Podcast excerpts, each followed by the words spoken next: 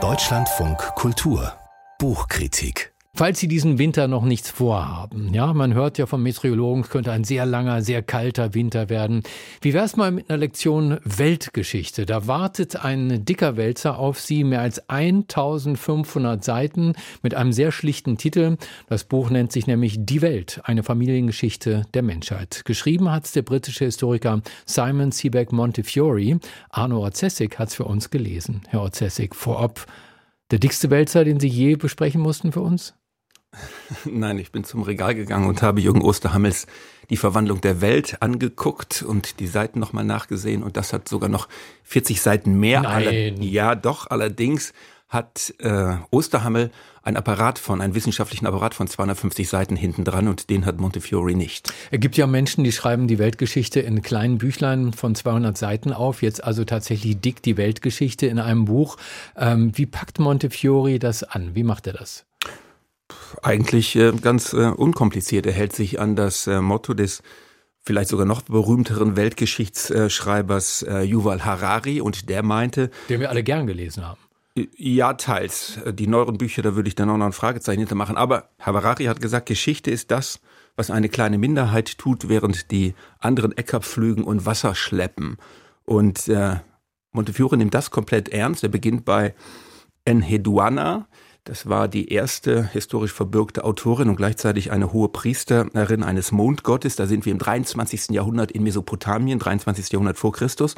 Und dann begleitet Montefiore die ganzen Geschichtemacher bis hin zu Xi Jinping und Putin und Assad und so weiter durch die äh, Geschichte und wie es den Abermilliarden sogenannten einfachen Menschen, dir und mir dabei ergangen ist, davon erfährt man nichts und auch die politischen, die wirtschaftlichen, die rechtlichen, die philosophischen, die religiösen äh, Bedingungen der verschiedenen äh, Epochen, die deutet er manchmal an, aber manchmal eben auch nicht. Da scheint so ein bisschen Zufall im Spiel äh, zu sein. Und Theoriefragen und irgendwie Methodenprobleme der Geschichtswissenschaft, die interessieren ihn entweder überhaupt nicht oder er hat sie einfach nicht. Gäbe es einen anderen Weg, Weltgeschichte zu schreiben als diesen, also Montefiores Konzentration auf wichtige Gestalten und Ereignisse?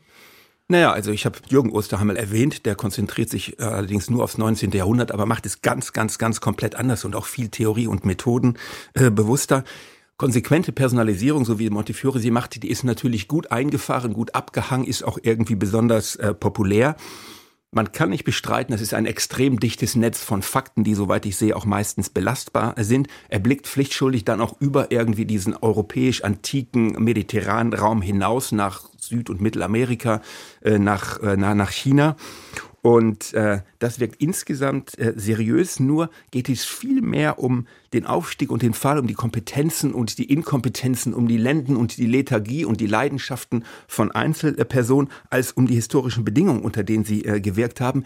Ich habe mich an Elias Canetti erinnert. Der hat mal äh, gesagt, man kann Geschichte so schreiben, es hätte die Welt immer so ausgesehen wie heute, aber warum, warum schreibt man dann Geschichte? Und ich glaube, Montefiore hat sich diese Frage äh, nie gestellt und deshalb kann er so tun, als er Weltgeschichte immer irgendwie das gleiche Knetgummi, egal ob Nebukadnezar oder Maggie Thatcher damit äh, mhm. zugange sind.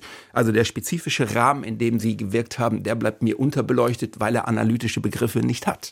Vielleicht äh, gibt ja der Untertitel da einen Schlüssel frei, um das zu verstehen. Eine Familie Familiengeschichte der Menschheit. Was bedeutet das?